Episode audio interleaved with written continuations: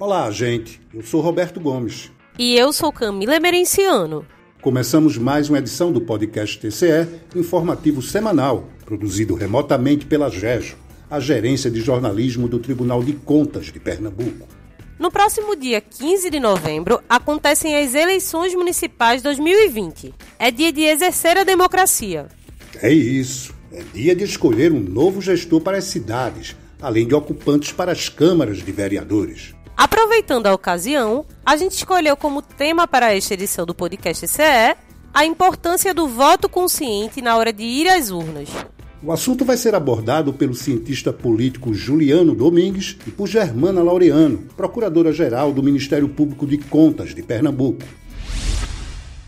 No próximo domingo, 15 de novembro, acontece o primeiro turno das eleições municipais 2020. É dia da gente escolher quem serão os responsáveis pela administração das cidades nos próximos quatro anos.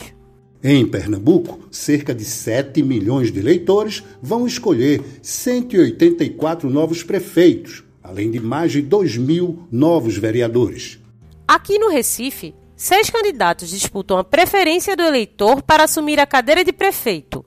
Já as 39 vagas para vereadores na Câmara Municipal do Recife são cerca de 900 candidatos. Vamos combinar, a tarefa não é fácil. Além do elevado número de candidaturas, o clima de polarização política, observado na atualidade, confunde o eleitor, exigindo dele bastante discernimento na hora de escolher o um nome. Sobre o assunto, a gente conversou com um especialista. Juliano Domingues é jornalista e doutor em ciência política. A gente sabe que no ambiente de polarização, essa ideia de voto consciente ou voto retrospectivo acaba um tanto fragilizada porque esse cálculo mais racional, mais programático, tende a ceder espaço a uma escolha movida muito mais pela emoção, pelas paixões, ou pelo inconsciente ou pela irracionalidade.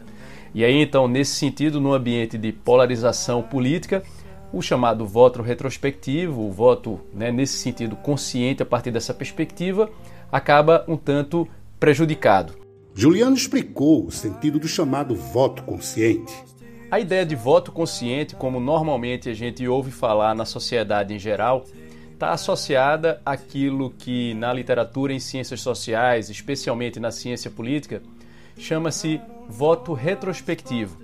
O que é que significa isso na prática? Imaginemos uma situação ideal em que um eleitor, uma eleitora, na hora de decidir em quem votar, faz uma análise retrospectiva de cada um dos candidatos, ou seja, levanta a sua trajetória, a sua trajetória de atuação política.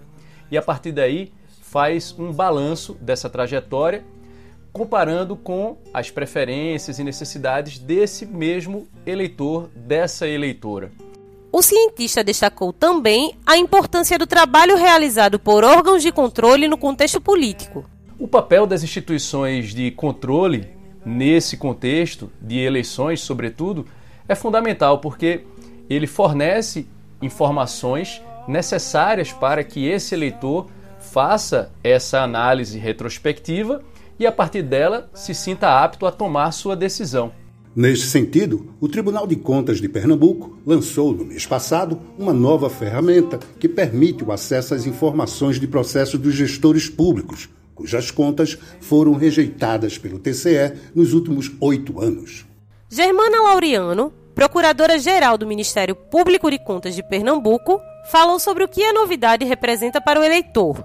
Isso dá ao leitor condições objetivas de escolher melhor de decidir se quer de volta, cuidando de seus recursos, aquele que outrora não se ouve bem nessa função, né? Pelo menos não se ouve bem nessa função sob o prisma do controle.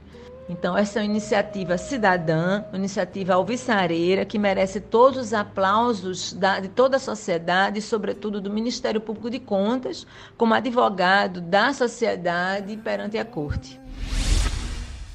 E por hoje é só. Agradecemos a colaboração de Germana Laureano, Procuradora-Geral do Ministério Público de Contas de Pernambuco, e Juliano Domingues, jornalista e cientista político. O podcast CE é produzido e narrado por Camila Emerenciano e Roberto Gomes.